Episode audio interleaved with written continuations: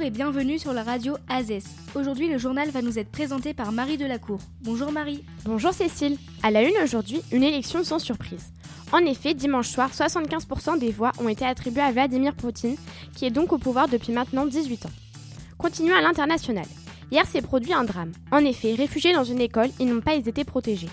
15 enfants et 2 femmes ont été tués dans un raid aérien en Syrie. Maintenant, passons à l'écologie avec l'appel de l'ONU et des spécialistes qui se sont réunis lundi dans le but de répondre à la question suivante. La planète bleue va-t-elle manquer d'eau?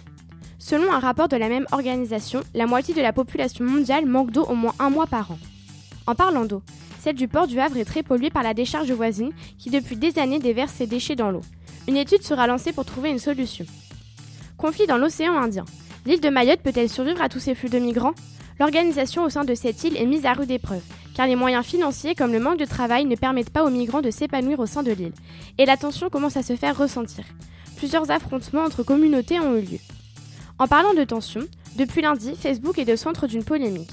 Des données personnelles d'utilisateurs auraient été utilisées par une société liée à Donald Trump. Cette affaire a fait baisser l'action de l'entreprise. Bonus ou malus pour les chômeurs?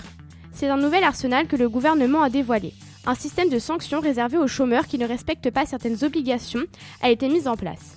Suite à ces changements, nous accueillerons un invité spécial en la matière, Jean Boussole. Pour terminer, n'oubliez pas qu'aujourd'hui c'est la journée de la francophonie. À cette occasion, Emmanuel Macron dévoilera sa stratégie lors d'un discours devant l'Institut de France. Alors, le français sera-t-il la troisième langue mondiale?